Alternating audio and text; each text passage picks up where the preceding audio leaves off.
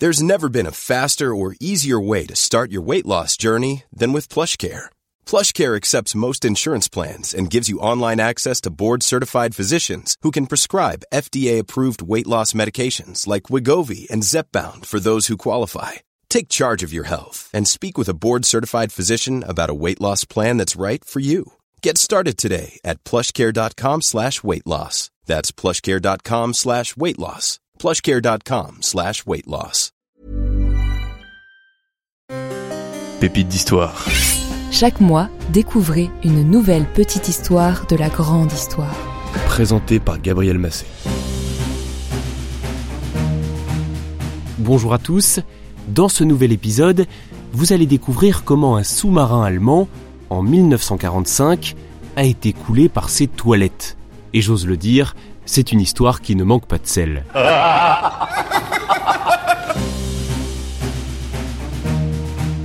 Commençons par une petite présentation du sous-marin dont il est question, le U-1206. C'est un U-boat de type 7C, ce modèle était le fer de lance de la Kriegsmarine, la marine de guerre allemande. Il a été produit en plus de 650 exemplaires, ce qui est évidemment un record historique. Cela s'explique par ses redoutables performances. Les 7C étaient équipés pour la plupart de snorkel, un tube d'air permettant de faire fonctionner les moteurs diesel sans avoir à faire surface. Petit aparté technique, à l'époque les sous-marins étaient souvent hybrides électrique-diesel. Électrique pour les plongées et diesel pour progresser en surface tout en rechargeant les batteries électriques. Le snorkel a été ajouté pendant la guerre parce que cette sorte de cheminée permettait de passer en motorisation diesel à faible profondeur, mais sans sortir de l'eau et risquer de se faire repérer par l'ennemi. Très moderne, le U-1206 en était équipé, ainsi que d'un sonar actif, du système de radionavigation sonneux et ultime confort, ce sous-marin était aussi doté d'une toute nouvelle technologie de WC.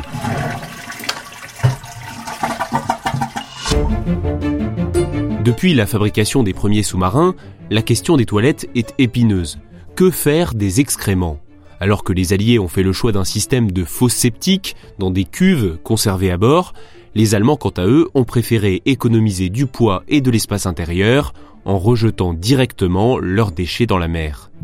Le problème, c'est qu'à cause de la pression sous-marine, il était d'abord impossible d'évacuer en grande profondeur, jusqu'à ce que soit développé, pendant la guerre, des toilettes à haute pression, super high-tech, il devient possible de tirer la chasse lors de plongées dans les profondeurs de la mer. En deux mots, ces WC innovants font passer les déjections dans une série de sas sous pression. Ces sas sont séparés par des valves qu'il faut ouvrir et fermer en respectant un ordre bien précis. Ce système est tellement compliqué qu'un marin est spécialement formé à son utilisation.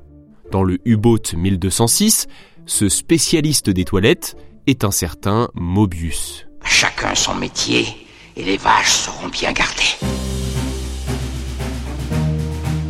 Revenons maintenant au 6 avril 1945. Le capitaine Karl Adolf Schlitt passe sa main dans ses cheveux, il arbore un sourire triomphant en montant à bord du sous-marin U-1206. Il est très fier. À tout juste 27 ans, il est lieutenant de vaisseau et il a sous son commandement un appareil flambant neuf. Après quelques patrouilles de test en mer du Nord, le U-1206 quitte la base de Christiansand, en territoire norvégien, pour sa première mission opérationnelle. C'est parti Trois jours plus tard, le 9 avril, un premier incident survient. Le compresseur du moteur diesel tribord ne fonctionne plus. Le 13 avril, alors que le sous-marin navigue au large d'Aberdeen, une ville du nord-est de l'Écosse, un territoire allié pour rappel, c'est carrément le diesel tribord qui tombe en panne. Pendant que l'équipage essaye de le réparer, un cargo d'environ 8000 tonnes passe à proximité. Le sous-marin, fonctionnant sur ses batteries électriques, est contraint de ne pas l'attaquer. Un coup dur pour le capitaine Schlitt. J'aime pas trop beaucoup ça. Le lendemain, le 14 avril 1945, le sous-marin évolue à environ 60-70 mètres de profondeur, toujours dans la mer du Nord, à proximité des côtes écossaises. Quand soudain, Karl Adolf Schlitt est pris d'une envie pressante. Ce sont des choses qui arrivent, il se précipite donc aux toilettes. Et il y fait ce qu'il doit y faire. Puis il se dit, je suis le capitaine, je n'ai besoin de personne pour tirer la chasse dans mon propre sous-marin. Il tourne les valves, essaye de comprendre quelque chose au mécanisme, avant de se rendre à l'évidence, ce système est bougrement compliqué. Il appelle donc Mobius, le mécanicien en charge du fonctionnement de la chasse d'eau à haute pression. Mobius commence donc à suivre la procédure, ouvre les sas, puis les ferme, dans un ordre bien précis. Seulement voilà, le capitaine n'a pas précisé qu'il avait touché aux valves, et Mobius n'a pas repéré que certaines d'entre elles, qui auraient dû être fermées, sont toujours en position ouverte. Une erreur qui projette subitement dans les toilettes un torrent d'eau de mer mêlé d'excréments. L'eau se déverse dans le sous-marin par la chasse d'eau. À peine le temps de réagir que déjà, les compartiments voisins sont inondés. Et ça tombe mal, sous les WC se trouve l'un des espaces de stockage des batteries électriques. Leur contact avec l'eau de mer entraîne une réaction chimique. Les batteries dégagent du dioxyde de chlore, un gaz très toxique. Scheisse, s'est probablement dit le capitaine Schlitt, en constatant les conséquences catastrophiques de son erreur. Pour sortir vivant de ce pétrin, il faut réagir vite. Le sous-marin pique du nez, alourdi par l'inondation. Le capitaine ordonne donc de vider les citernes de ballast et de tirer les quatre torpilles situées dans les tubes avant pour l'alléger. Puis il se rend à l'évidence, il n'a pas le choix. Il faut faire surface pour ventiler l'air. Autrement, la cinquantaine de marins à bord va mourir intoxiqués par le dioxyde de chlore.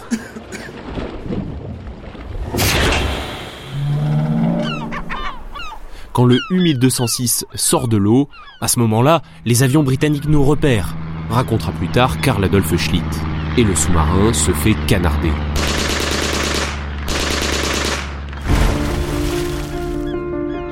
Le U-boat est sérieusement endommagé.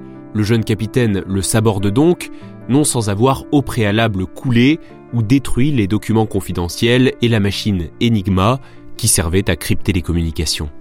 L'équipage est fait prisonnier, sauf trois ou quatre marins qui ont perdu la vie dans l'accident. Ce chiffre varie selon les sources. Le capitaine Schlitt, lui, a survécu à la guerre. Il est mort en 2009, âgé de plus de 90 ans. Et quant au U-1206, il repose encore au fond de la mer du Nord. Alors, l'histoire pourrait s'arrêter là. Si vous faites des recherches complémentaires, vous n'en trouverez certainement pas plus. Ça, c'est la version officielle. Seulement, vous connaissez le podcast Pépite d'Histoire.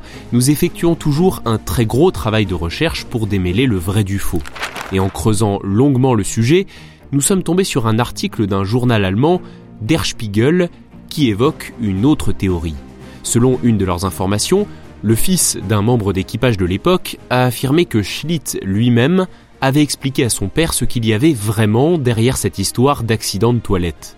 D'après lui, les officiers avaient décidé de se rendre. Ils ont alors imaginé cette fuite d'eau pour éviter de passer pour des déserteurs et de risquer d'éventuelles représailles dans le camp de prisonniers de guerre. Le sous-marin ayant coulé en avril 1945, cette théorie n'est pas invraisemblable. De nombreux officiers étaient déjà convaincus de la défaite de l'Allemagne. Pour rappel, le débarquement en Normandie date de juin 1944 et 15 jours seulement après le naufrage du U-boat, Adolf Hitler se suicidait à Berlin. Bref, connaîtrons-nous un jour la vérité sur cette histoire de toilette? Peut-être, mais sans doute pas. Cela dit, nous pouvons évidemment préférer une version de l'histoire à l'autre.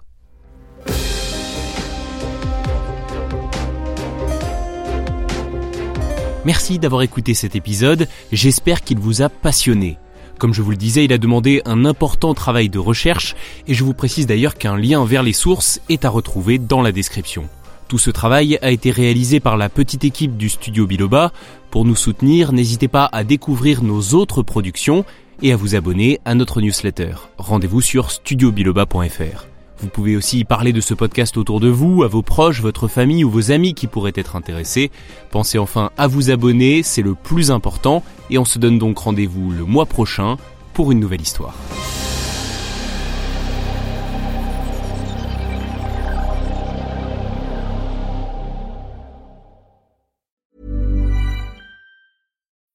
When you need mealtime inspiration, it's worth shopping Kroger, where you'll find over 30,000 mouth-watering choices that excite your inner foodie. And no matter what tasty choice you make, you'll enjoy our everyday low prices, plus extra ways to save, like digital coupons worth over $600 each week. You can also save up to $1 off per gallon at the pump with fuel points. More savings and more inspiring flavors make shopping Kroger worth it every time. Kroger, fresh for everyone. Fuel restrictions apply.